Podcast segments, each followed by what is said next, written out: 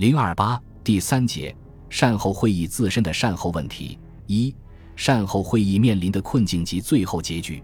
善后会议在直奉战后国内政治军事力量暂时出现军事的形势下召开，所标榜的目的为解决时局纠纷，谋求国内和平统一，并为国民代表会议召开做准备。然而，善后会议的人员构成及段祺瑞政府宣示的由善后会议制定国民代表会议组织条例的做法，激起国民党方面抵制，使善后会议尚未召开便蒙上一层阴影。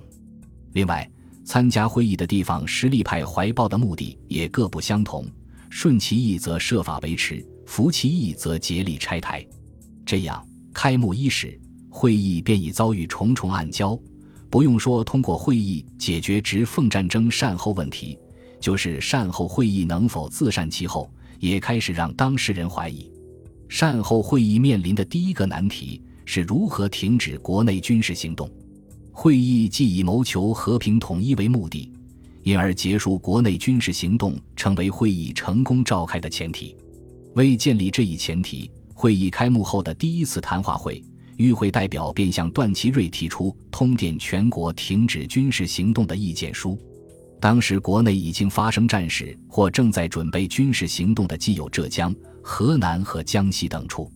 浙江方面的战事系张宗昌奉张作霖及卢永祥之命，入沪办理肃清溃军及上海善后事宜，与其谢元发生冲突所引起。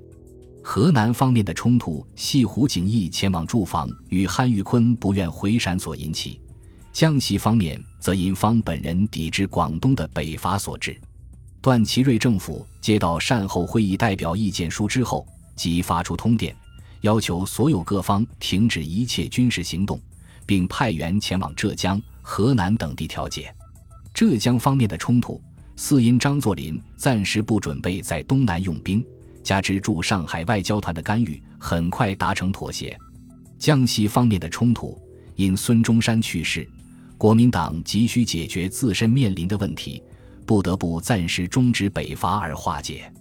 这样，真正在军事上成为善后会议暗礁的，只是河南的胡汉之争。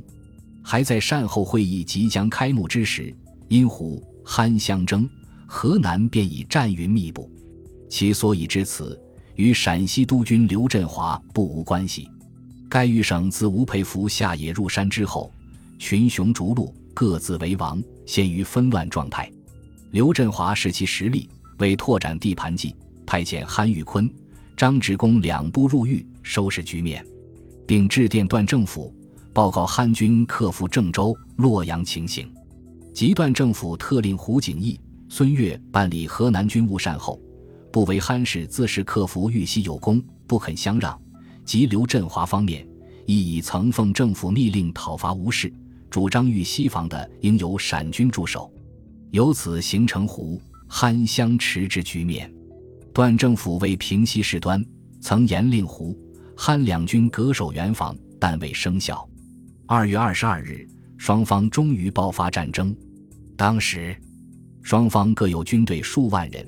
虽然战场在豫西，却有牵动全局之余。段祺瑞即派孙岳前往战地调停。与此同时，冯玉祥、阎锡山等也通电调停，劝告胡、汉双方停战议和。在荥阳激战之后，孙岳艰难地将双方聚集在偃师举行和谈，但因刘振华支持韩玉坤继续与胡景翼对抗，调停失败。此次调停。孙岳在段政府支持下，既利用了与胡、汉双方的私人关系，又采取了武装调停手段，甚至派出飞机前往战地向双方散发传单，均未著成效。直到胡军攻入洛阳，汉军失利退出豫西，河南的紧张局势才趋于缓和。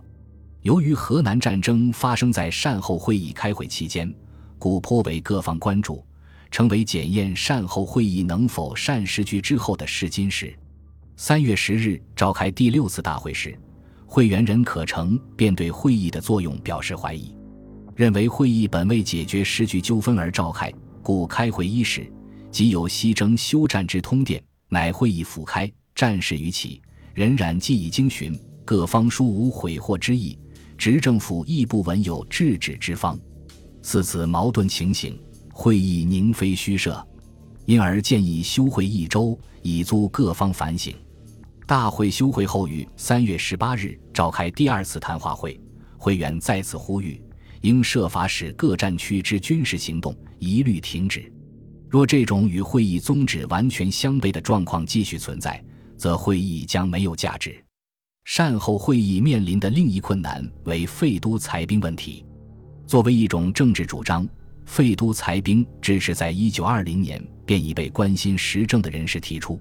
善后会议召开后，国人似乎看到了实施这一主张的曙光，再次提出废都裁兵。一九二五年二月二十七日。苏皖宣抚使卢永祥发出废都之感电，并主张首先在苏省实施。卢永祥的通电发出后，很快在善后会议激起反响。在三月三日召开的第五次大会上，严端临时动议，由善后会议致电卢氏表示赞同，并请执政府即日实行废都，以收束军事。三月十三日，会员熊希龄正式提出废都裁兵案。主张先从江苏入手，废除督军，并由中央设立元帅府，以安置失去兵权的督军。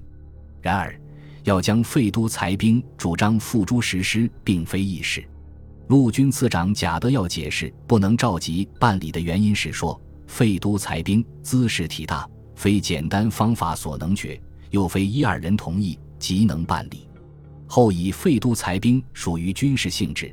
遂将熊希龄的议案并入军事大纲案和军事整理委员会条例草案一并讨论，但最后议定的军事善后委员会条例仅规定委员会具有议决缩减军队、安置议额官兵等权利，并未就废都裁兵作出相应规定，实则熊案已消匿于无形。废都裁兵的主张未被采纳，表明段祺瑞政府没有能力消除军阀祸乱。而善后会议善事局之后的能力也因之受到怀疑。此外，善后会议还面临如何确定专门委员权限的难题。善后会议即将召开时，孙中山提议会议应有革法团代表参加，段祺瑞不便反对，但又不愿改变已经拟定的善后会议条例，遂聘请各省议会议长、教育会会长、农会会长、商会会长为专门委员。其职权为审查善后会议所交议案，并得出席报告及陈述意见，没有表决权。然而，段祺瑞政府锁定专门委员的聘任方式及职权范围，从一开始就遭到各方批评。批评者认为，善后会议具有国民代表会议预备会性质，将为国民代表会议制定组织条例。若善后会议专门委员具有钦定色彩，则会议将难以反映民意，也就没有资格制定国民代表会议组织条例，故反对专门委员由政府指定，要求工会、学生会等团体也有代表与会。另外，批评者认为，专门委员没有提案权和表决权，则其与会只具象征意义而无实际价值，故开会之后，争取专门委员的提案权与表决权变成了舆论关注的一大焦点。关于接纳工会与学生会代表为专门委员的问题，段政府以其尚未成为正式法团为由加以拒绝，而专门委员的提案权与表决权问题则迭起风波。先是与会专门委员欧阳振声等致函段祺瑞，请求以会员资格加入善后会议，取得提案权与表决权。段随即将该函资送善后会议议决。会议经讨论表示不反对法团代表成为会员，但仍请段氏自作决定，实际上是将难题送还段氏。三月二十一日，执政府召集赵尔巽、汤一、许世英、林长民、徐应光、陈仪及各阁员开会讨论此事。由于政府之意始终不以法团加入为然，加之会议已开月余，中途修改条例殊为困难。故决定拒绝法团代表成为正式会员、取得提案权与表决权的要求，并对之进行疏通。但法团代表态度坚决，表示非加入会议、取得提案权与表决权不可。这就使段政府处于进退两难境地。同意法团请求，则后一阶段的善后会议将更加难以控制；不同意其请求，则很可能招致浮逆民意的指责。